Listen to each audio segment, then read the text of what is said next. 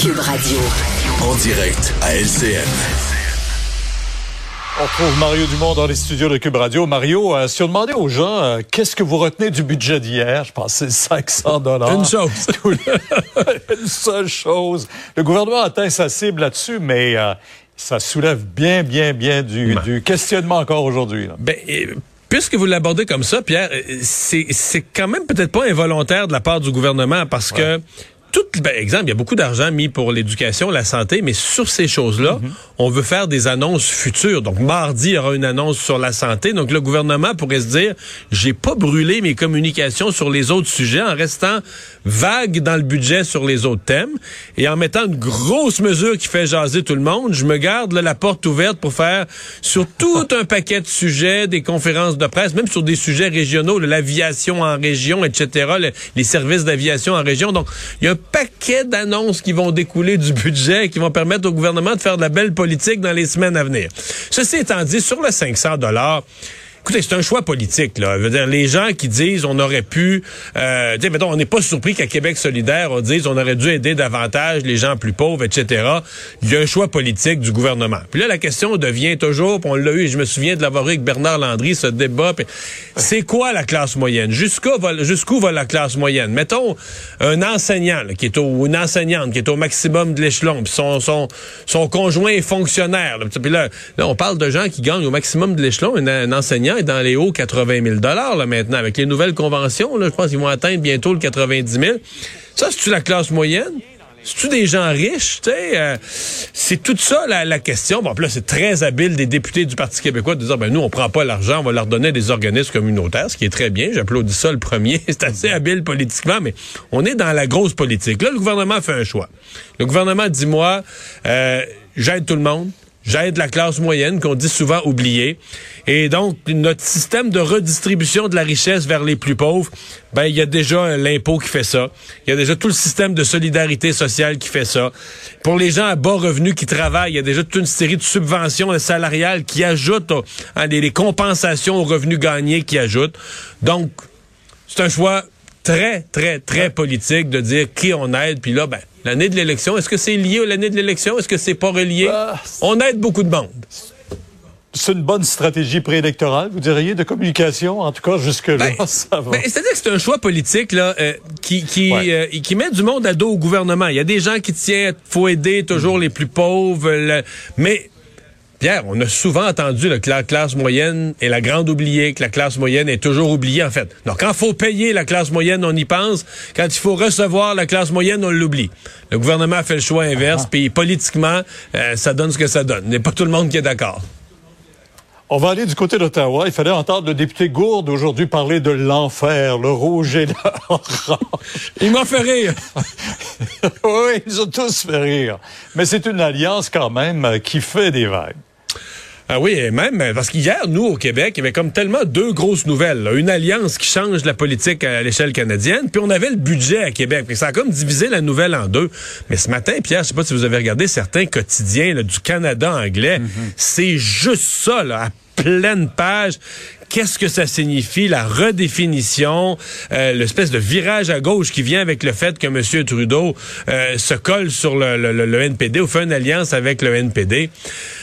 Sincèrement, il faudra le voir à l'usage, parce que dans les faits, le NPD votait déjà presque toujours avec euh, avec Justin Trudeau, là, mais c'est de formaliser ça, jusqu'à quel point ça va signifier un gouvernement encore plus dépensier, euh, plus centralisateur? À Québec aujourd'hui, Monsieur Legault, Madame Lebel sont sortis très fort contre cette entente-là.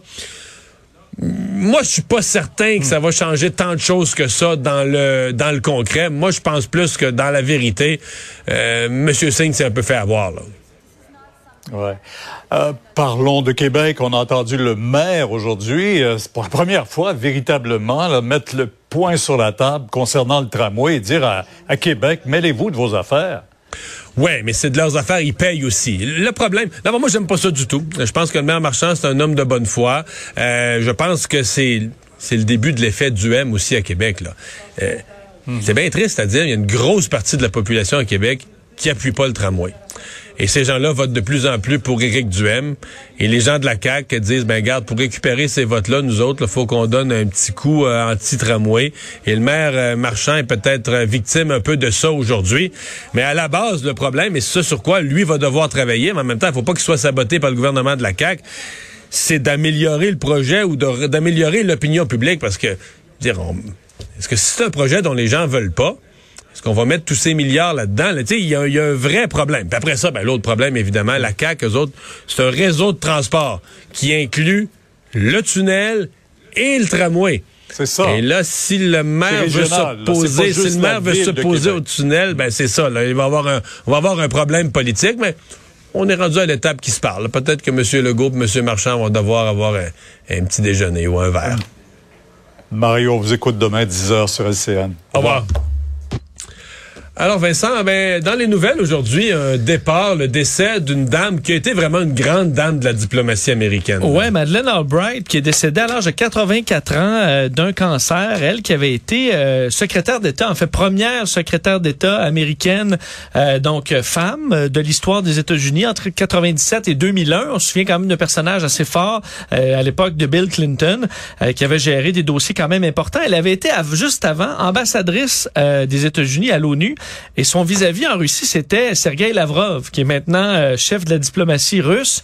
Euh, elle qui avait... Euh... C'était une tough, c'était une femme vraiment forte, avec des principes, des idées arrêtées. Euh, ouais, mais faut dire... Et, et, et qu'elle, elle, est pas née aux États-Unis. Non, elle est née à Prague. Elle est née à Prague. Sa famille est passée par les camps de concentration. Donc, quand elle parlait de l'ordre mondial de liberté avec une certaine crédibilité, là, tu comprends, avec un certain aplomb puis euh, un vécu qui appuyait ça. Oui, et elle a été euh, écoute, impliquée dans le dans le monde jusqu'à, écoute, tout récemment, elle a écrit son dernier gros dossier dans le New York Times le mois dernier euh, pour dénoncer ce que faisait Vladimir Poutine, parlant d'une erreur historique.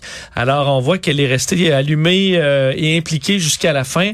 Elle qui avait reçu des euh, mains de Barack Obama la médaille présidentielle de la liberté en 2012. Obama qui avait fait valoir qu'elle avait été un, bon importante à ramener la paix dans les Balkans, ouvert la voie vers la paix dans plusieurs gros dossiers. Ben, c'est elle qui avait, mené, elle qui avait mis le pied à terre à un certain point que Milosevic, là, ça pouvait plus continuer.